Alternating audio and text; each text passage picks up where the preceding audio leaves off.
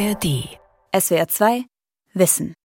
Dass so da so Tradition ist, dass man sich da nicht so verhüllt in Kleidung wie Tier ist, das, das denke ich schon.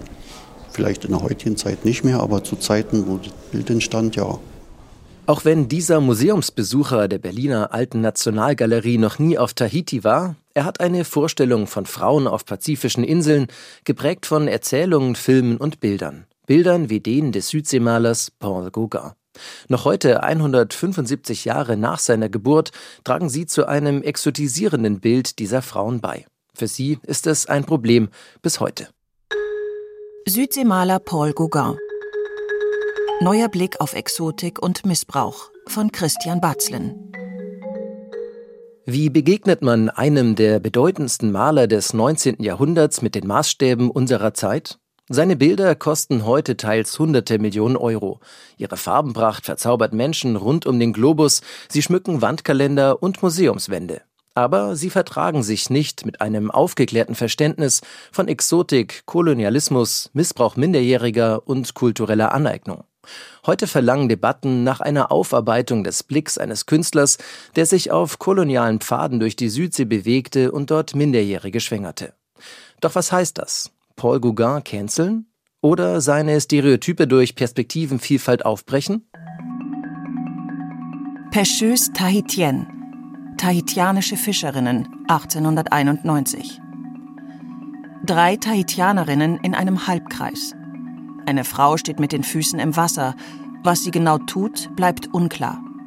Die beiden anderen sitzen am Boden. Sie wirken schwermütig. Es war eines der ersten Bilder, die Eugène Henri Paul Gauguin auf Tahiti malte, entstanden im Jahr seiner Ankunft auf der Südseeinsel 1891. Elf Jahre zuvor hatte Frankreich sie als Kolonie annektiert. Die Reise machte Gauguin weltbekannt und hoch umstritten. Der Kunsthistoriker Ralf Gleis ist Direktor der Alten Nationalgalerie auf der Berliner Museumsinsel. Gauguins Tahitische Fischerinnen ist eines der berühmtesten Werke, die dort ausgestellt sind. Die einen sind gekleidet, so wie es auch die Missionare vorgegeben haben. Also die haben längere Kleider an oder eben auch eine Bluse und einen Rock, während andere hier dargestellt sind im Vordergrund die linken beiden Figuren die noch so dargestellt sind in ihrer Nacktheit, wie sich das Gauguin auch eigentlich gedacht hat, wie er sie auf diesem paradiesisch gedachten Eiland vorfinden würde. Und da merkt man, dass das also schon eine Mischung ist zwischen dem vorgefundenen Zustand und seiner eigenen Vision von Tahiti. Die 1890er Jahre waren die späte Phase der Industrialisierung. Frauen hatten kaum Rechte. Der Mann schuldet seiner Frau Schutz, die Frau ihrem Manne Gehorsam, hieß es in Artikel 213 des Code Napoleon. Mädchen durften von ihren Eltern ab dem 13. Lebensjahr verheiratet werden. Ehefrauen konnten ohne Genehmigung ihres Mannes nicht arbeiten, über eigenes Geld verfügen oder ihren Wohnsitz wählen. In den europäischen Städten beschleunigten Dampfmaschinen und Elektrizität das Arbeitsleben. Textilfabriken, Eisen- und Stahlwerke waren die führenden Industriezweige. Die Städte wurden laut, dreckig und immer größer. Davor flüchtete der Künstler Paul Gauguin aus der Moderne aufs Land und in eine Traumwelt. In der Südsee hoffte er sie zu finden. Eine Vision von Menschen, die vermeintlich nur die Süße des Lebens kennen, von Frauen, die sanft und wild zugleich sind. Und so malte er sie ursprünglich und unzivilisiert, mit leuchtend bunten Farbkompositionen, die vielen auf den ersten Blick auch heute noch gefallen, so wie der 16-jährigen Leonie aus Frankfurt, gerade auf Klassenfahrt in Berlin. Ich finde, man sieht Menschen, die in einem offenen Raum sind. Hintergrund ist grün, also wahrscheinlich Wälder. Ich finde die Farben sehr ansprechend. Also die lila, rosan verstehen sich gut mit dem gelben, braun von den Menschen. Den Hinweis auf Tahiti hatte Gauguin dem Reisebericht des Seefahrers Louis-Antoine de Bougainville entnommen, der im April 1768 nach neuntägigem Aufenthalt jene Liebesinsel Kythera dem französischen König Ludwig XV. als Kolonie empfahl. Für den wurzellosen, sehnsüchtigen und stets suchenden Künstler ein Erweckungserlebnis. Da steht eben Tahiti sei das Land, in dem die Früchte einem in den Mund wachsen. Das war eine Art Propagandaschrift, womit man eben die Kolonialisierung befördern wollte und eben Menschen aus Frankreich bewegen wollte, dort in den Kolonien zu leben. Gauguin glaubte dieser Propaganda, eine verführerische Illusion, der auch die Pariser Kundschaft des Malers erliegt. Gauguin wird sie in vielen seiner Werke darstellen und damit auch einen lukrativen Markt bedienen. Das, was wir über diese Inseln wissen, wissen wir durch die westliche Geschichtsschreibung, durch Logbücher, aber auch durch westliche Künstler, die mitgereist sind auf diesen Expeditionen und die uns ein Bild gegeben haben von Tahiti, was völlig im Bereich der Fantasie liegt, also gar nichts mit der Realität dort zu tun hatte, sondern auch bestimmte europäische Erwartungen wiederum versucht hat aufzunehmen. Und diese Darstellungen sind so prägend gewesen, dass wir eben auch Gauguin heute in dem Kontext dieser Darstellung eigentlich verstehen müssen. Jean-Jacques Rousseau, der französische Aufklärer, sprach schon im 18. Jahrhundert von edlen Wilden, die im Einklang mit der Natur leben würden, in Frieden und Freiheit, Unschuld und Idylle, in einer Gesellschaft ohne Verbrechen, sexuell freizügig, gesund und glücklich. Gauguin verinnerlichte diese eurozentrische und paternalistische Sicht auf andere Kulturen. Sie war auch Kern der Pariser Weltausstellung von 1889. Gauguin hat sie besucht und die dort präsentierte Verherrlichung der kolonialen Bestrebungen Frankreichs aufgesogen. Da hat er hemmungslos abgeschrieben und abgekupfert und nachher seine Kunst aber als völligen Neuansatz definiert. Und künstlerisch mag das stimmen, aber er steht komplett in einer Weltsicht, die westlich geprägt ist und es gab keine Gegenstimme aus Ozeanien, weil es dort keine Geschichtsschreibung in dem westlichen Sinne gab und man das nicht so aufgezeichnet hat. Da gibt es orale Traditionen und andere Darstellungen. Und daher ist das völlig unbekannt geblieben. Und man musste auch diesen Zeugen, die dort waren, damals vertrauen. Und das waren eben die Reisenden selber.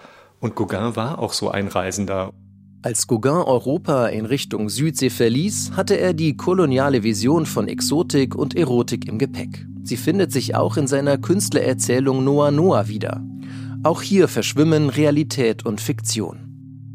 Zwischen den Steinen versteckt kauerten hier und dort Frauen mit bis zum Gürtel aufgenommenen Röcken im Wasser, um ihre Hüften und die vom Marsch und von der Hitze ermüdeten Beine zu erfrischen. So gereinigt, machten sie sich, stolz den Busen tragend, über dem der dünne Musselin sich straffte, mit der Grazie und Elastizität junger, gesunder Tiere wieder auf den Weg nach Papete. Ein gemischtes, halb animalisches, halb pflanzliches Parfüm strömte von ihnen aus. Noah Noah, zu Deutsch der Wohlgeruch, ist ein angeblicher Reisebericht, den Gauguin während und nach seinem ersten Aufenthalt auf Tahiti geschrieben hat. Er sollte die Verkäufe seiner Bilder in Paris begleiten, unterfüttern und vor allem ankurbeln. In seinen vermeintlichen Erfahrungen und Eindrücken inszenierte sich Gauguin als kultureller Überläufer, der im Bruch mit der europäischen Kultur ein einfaches Leben auf einer Pazifikinsel führt. Eine antikoloniale Emanzipationsbewegung. Das Leben eines echten Wilden, wie er schrieb. Eines, welches er seines Erachtens auch nach und nach selbst annahm. Bis heute streitet die Kunstwissenschaft, ob er wirklich daran glaubte. Die Zivilisation verlässt mich allmählich. Ich genieße alle Freuden des Lebens, animalische wie menschliche. Ich bin alles Erkünstelten, aller Konvention, aller Gewohnheiten ledig. Ich komme der Wahrheit nahe, der Natur. In der Gewissheit, dass der morgige Tag ebenso frei und schön sein wird wie der heutige, kommt Friede über mich. Gierig atmete ich die herrliche reine Luft ein. Von nun an war ich ein anderer Mensch, ein wahrer Wilder, ein echter Maori. Polynesien erstreckt sich von Neuseeland bis Hawaii, von Samoa bis zu den Osterinseln. Mit 50 Millionen Quadratkilometer ist es die größte Inselregion Ozeaniens. Die sechs Millionen Bewohner eint ihre koloniale Vergangenheit. Es ist sicherlich eine gute Übung zu Anfang einer Reflexion, sich einmal zu fragen, was denn zum Beispiel auf diesen exotisierenden Bildern nicht zu sehen ist. Ich gebe mal ein paar Beispiele oder stelle das mal in Frage. Schlechtes Wetter, arbeitende Menschen, Europäerinnen und Europäer, Missions- oder Kolonialverwaltungskontexte, Die Ethnologin Hilke Tode Aurora. Sie leitet die Abteilung Ozeanien am Museum Fünf Kontinente in München und beschäftigt sich schon lange mit der Exotisierung des pazifischen Lebensraums durch die Europäer. Zur differenzierten Darstellung tendiert auch die 16-jährige Marva, die zum ersten Mal vor einem Werk von Paul Gauguin steht. Ich weiß nicht, vielleicht fanden die das sogar ein bisschen demütigend. Und ich finde, man sollte sich auch aus jeder Perspektive zeigen oder vielleicht die Menschen ein bisschen anders malen. Die sieht man ja auch heute bei uns in der Welt. Jeder kleidet sich anders, jeder hat eine andere Haarfarbe. Und auf den Bildern sehen schon alle gleich aus. Schon Jahre vor dem Südseeaufenthalt hatte Gauguin die Unversehrtheit und Primitivität des einfachen bäuerlichen Lebens gesucht, bei längeren Aufenthalten in der Bretagne und im französischen Überseedepartement Martinique in der Karibik. Er hat sich ja auch da immer als Außenseiter und als Wilder gekennzeichnet. Das hat er übertragen, beziehungsweise war das eine seiner Idealvorstellungen, dass man eben auch auf Tahiti so leben konnte, wie er sich das gedacht hat, sehr frei, sehr freizügig, auch im sexuellen, dass er keine großen Bindungen hat. Er hat dort sehr junge Mädchen als Frauen bezeichnet, mit denen er teilweise zusammenlebte, mit denen er Kinder hatte. Alle haben den geheimen Wunsch nach Vergewaltigung. Weil durch diesen Akt männlicher Autorität der Weibwille seine volle Unverantwortlichkeit behält – denn so hat er ja nicht seine Einwilligung zum Beginn einer dauernden Liebe gegeben. Möglich, dass dieser erst zur empörenden Gewalt ein tiefer Sinn zugrunde liegt, möglich auch, dass sie ihren wilden Reiz hat. Nachdem er seine Frau Mette mit fünf Kindern in Europa sitzen gelassen hatte, setzte Gauguin alle Hebel in Bewegung, um seine sexuellen Fantasien auszuleben. Und das als Enkelsohn der früheren Feministin Flora Tristan. In der Südsee lebte er mit Mädchen zusammen, 13 oder 14 Jahre alt. Obwohl sie selbst noch Kinder waren, wurden sie die Mütter seiner weiteren Kinder. Gauguins Vorstellung der edlen Wilden blickte auf die Tahitianerinnen als sexuell verfügbare Wesen. Also er hat dort tatsächlich ja dann auch diese jungen Partnerinnen gefunden und auch wirklich dann versucht auf dem Land äh, irgendwo mehr wie die Einheimischen zu leben. Aber dass das so ein glücklicher, paradiesischer Zustand gewesen sei, das kann man wohl auf jeden hm. Fall verneinen. Das Noah Noah Südseeparadies gab es nie, wie Gauguin in vielen Briefen in die Heimat auch verriet. Nach seiner Ankunft musste der Aussteiger feststellen, dass die französische Kolonialmacht dem vermeintlich unberührten Leben längst ihren Stempel aufgedrückt hatte. Konservendosen beim Lebensmittelladen, Prostitution im Hotel, viel Bürokratie im Hafen. Der Einzug der Elektrizität auf Tahiti verpasste Gauguin endgültig einen Schock. Womöglich gerade deswegen erfand er sich als vermeintlich edlen Wilden im Sinne Rousseaus neu. Doch trotz folkloristischer Verkleidung, einem einfachen Leben in Holzhütten und in Abneigung zu den in seinen Augen tatsächlichen Kolonialherren blieb er doch immer der weiße Franzose mit privilegierten Status. Also er lebte eigentlich von 1891 bis 1901 auf Tahiti nur mit einer kleineren Unterbrechung. 1893 ging es ihm gesundheitlich nicht so gut und er kehrte zurück, was auch eben darauf verweist, dass er das als einer der französischen Bürger einfach konnte, wenn es ihm schlecht geht, dort zurückzukehren. Und er hat diese Gelegenheit genutzt, auch dann erstmals in Paris seine Bilder zu zeigen, die stark farbig waren, die sich von allem dort Gesehenen absetzten. Man war also einerseits sehr interessiert, andererseits auch vollkommen befremdet. Der Südsee-Mythos war geboren. Er sollte Gauguin bis an sein Lebensende verfolgen. 1895 bricht er dann erneut auf und zwar mit dem etwas genaueren Ziel, seine Kunst dort noch mehr in eine neue Bahn zu lenken.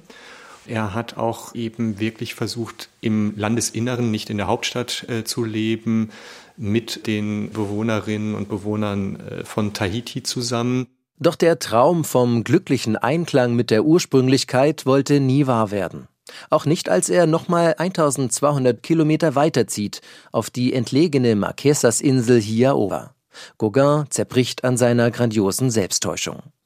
Der Mythos Südsee war zerplatzt. Doch in seinen leuchtfarbenen Bildern ließ Gauguin ihn weiterleben. Und bis heute hält sich in der westlichen Populärkultur das Bild der paradiesischen Südsee, sagt die Ethnologin Hilke Tode Aurora. Diese Stereotype sind tatsächlich über die Jahrhunderte unter anderem von Gauguin weiter transportiert worden. Und Sie finden sie bis heute in Populärmedien wie Filmen und Büchern. Sie finden sie in der Werbung. Sie finden sie im Tourismus. Acht Tage ab aktuell 3278 Euro. Auf der Paul Gauguin Cruise. Siebter Tag. Iva und Kokou, ein Tag im Zeichen Paul Gauguins. Sie besuchen sein Haus sowie seine Grabstätte in Atuona. Iwaoa wurde durch den Maler, der dieses Fleckchen Erde als letzten Zufluchtsort suchte, weltbekannt. In der Kreuzfahrtreklame heißen die Crewmitglieder aus verschiedenen pazifischen Staaten Goganesen auf einem imperialistischen Traumschiff. Die Tourismusbranche wirbt noch heute mit Gauguins neokolonialer Ästhetik. Sie tritt auch als Briefmarkenmotiv oder Wandmalerei in Tahitis Hauptstadt Papete zum Vorschein. Als französisches Überseegebiet profitiert auch Frankreich von dieser Darstellung des über 15.000 Kilometer entfernten Französisch-Polynesien. Die Tahitianerinnen vor Ort hingegen leiden unter der Subjektivierung und Reduzierung durch westliche Besucher. Ein Erbe Gauguins, ein Erbe des Kolonialismus. Ich denke, die Südsee stand und steht auch erstaunlich ungebrochen bis heute für zum einen den Topos der Wildheit oder der Un- oder Vorzivilisiertheit. Und das lässt sich auch bis in die Medienberichterstattung der 2010er Jahre verfolgen, interessanterweise. Sie steht zweitens aber auch für die idealisierte Kehrseite dieser Wildheit, nämlich die Metapher vom Paradies. Und das hat viele Konnotationen. Vom unberührten, herrlichen Landschaften, heute oft mit dem Zusatz der versinkenden oder untergehenden Paradiese aufgrund des steigenden Meeresspiegels. Das hat Konnotationen von sozialen Utopien und Menschen, die vermeintlich glücklicher und naturnäher lebten als im Westen. Und schließlich hat das Paradies westlicher Fantasie bestimmt auch die Komponente der Erotik der verführerischen, sexuell zugänglichen Südseeschönheit. Gauguin stellte die Bewohner Tahitis als ursprüngliche Menschen dar, frei von den Zwängen der westlichen Zivilisation und damit im Gegensatz zu dekadenten und korrumpierten Europäern.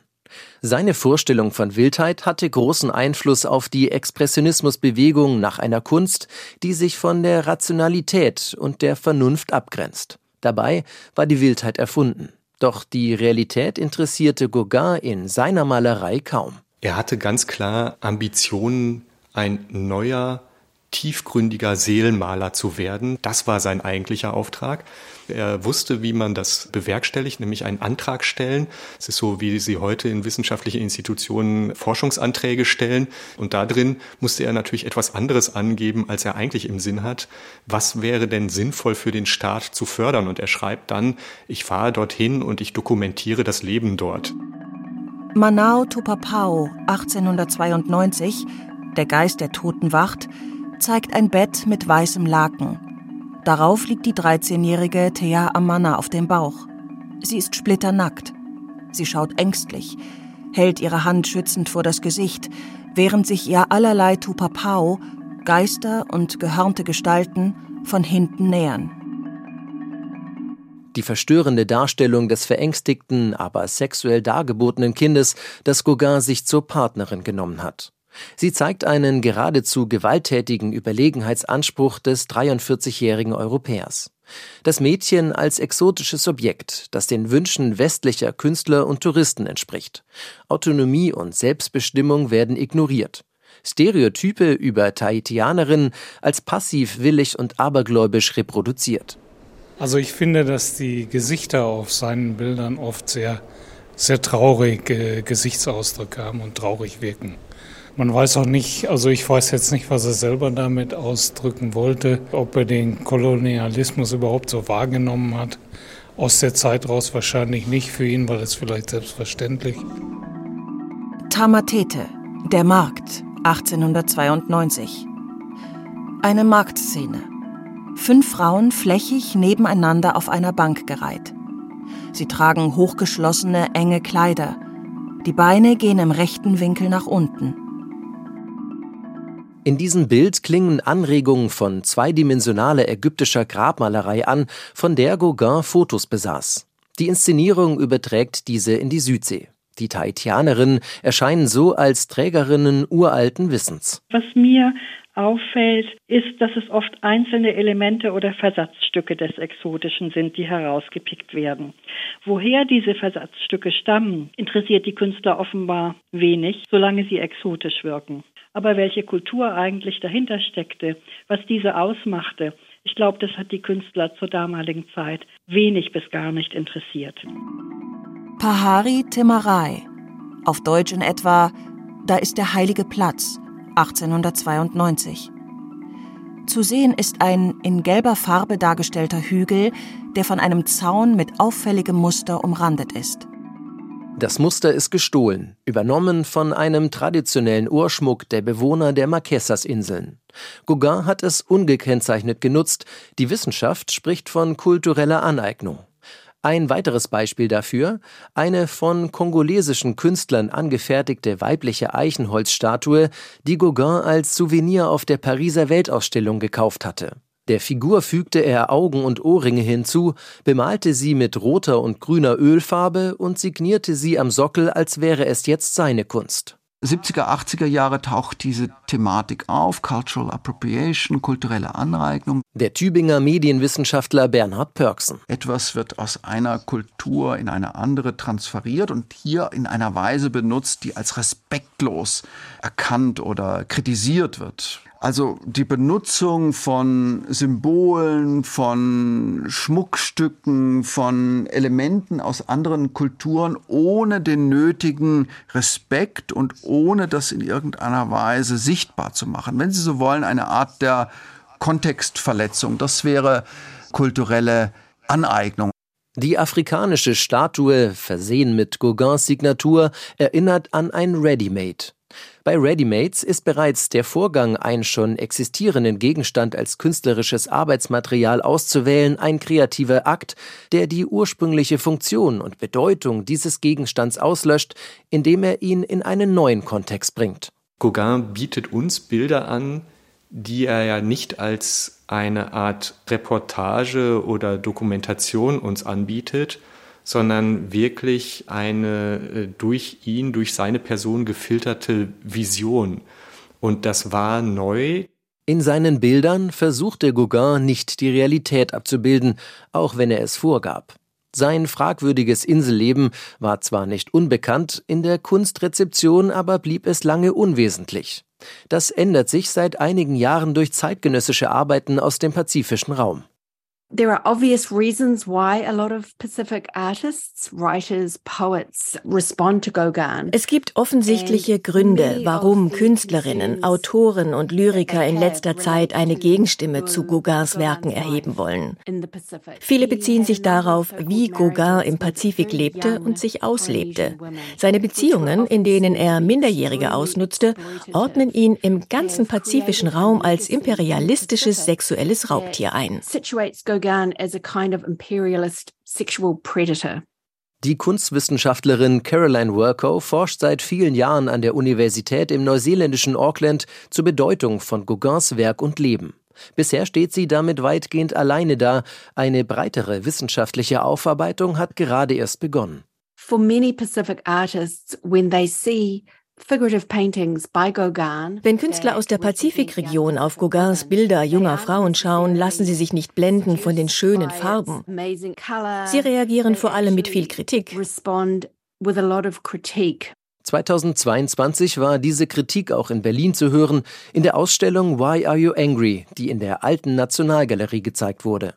Ja, wir hatten äh, das Vergnügen, mit verschiedenen zeitgenössischen Künstlerinnen zu arbeiten und die Schwierigkeit, die man da erstmal bedenken muss, ist, dass überhaupt diese fernab gelegenen Inseln bis heute kaum Kunstakademien und dergleichen kennen. Ralf Gleis, Leiter der Alten Nationalgalerie, war zugleich Kurator der ursprünglich in der Kopenhagener Ny Carlsberg Glyptothek konzipierten Schau. Kritische Stimmen aus dem Südseeraum kamen da zu Wort und zeigten bereits mehrfach ihre Perspektive.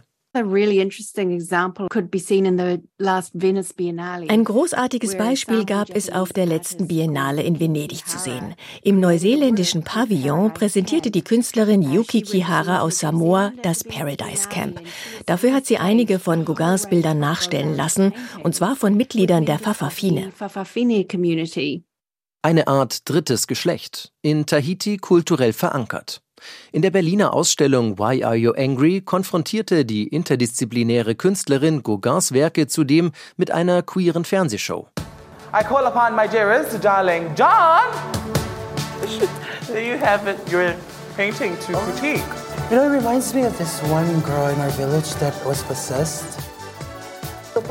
Es war ganz erfrischend, in diesen Videos zu sehen, wie einfach dort aus der queeren Community die Menschen sich Bilder angeschaut hatten, als hätten sie noch nie etwas von diesem Künstler gehört und fragten sich dann, ob er wohl die Porträtierten gut darstellt, ob die gut aussehen, ob man sich selber so porträtieren würde.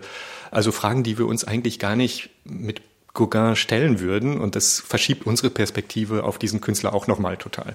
Wie also künftig umgehen mit dem künstlerischen Erbe Gauguins? Nicht mehr zeigen? Sehr schwere Frage, weil also wir leben in einer anderen Zeit jetzt und natürlich heutzutage geht das nicht mehr. Sagt eine Museumsbesucherin aus den Niederlanden. Aber das ist eine Kunst für über 100 Jahre. Ich bin der Meinung, also das muss man nur sehen, dass das war damals und heute gilt das nicht mehr. Aber weil die Geschichte ist ja Geschichte gewesen. Also was auch immer gewesen ist, das, das gehört zu der Vergangenheit.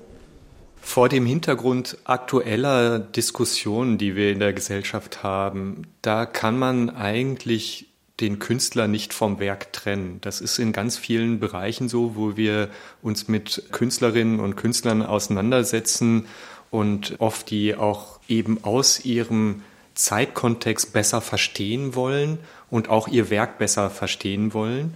Und gerade Gauguin, der sehr viel auch eine eigene Legende über seine eigene Person entwickelt hat und sich ja auch als den Wilden selbst darstellt, den muss man natürlich zusammen sehen als Künstler mit seinem Werk. Ob es einem gefällt oder nicht, rund um die Welt ist Gauguins künstlerisches Erbe zu sehen, seine Darstellungen tahitianischer Frauen, seine Stereotype. Ihn zu canceln wäre schwer. Wer einen neuen Blick auf Gauguins Kunst und Person schaffen will, muss neue Perspektiven anbieten. Nur sie können eine Diskussion über Moral anstoßen, einordnen und einen differenzierten Umgang mit der damaligen Lebensrealität finden im besten Fall einen für immer postkolonialen Umgang mit den Werken Paul Gauguins. SWR 2 Wissen Südseemaler Paul Gauguin. Neuer Blick auf Exotik und Missbrauch. Autor und Sprecher Christian Batzlen. Redaktion Dirk Asendorf. Regie Andrea Leclerc.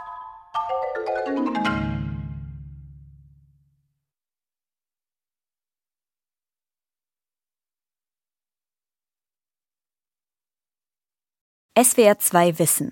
Manuskripte und weiterführende Informationen zu unserem Podcast und den einzelnen Folgen gibt es unter swr2wissen.de.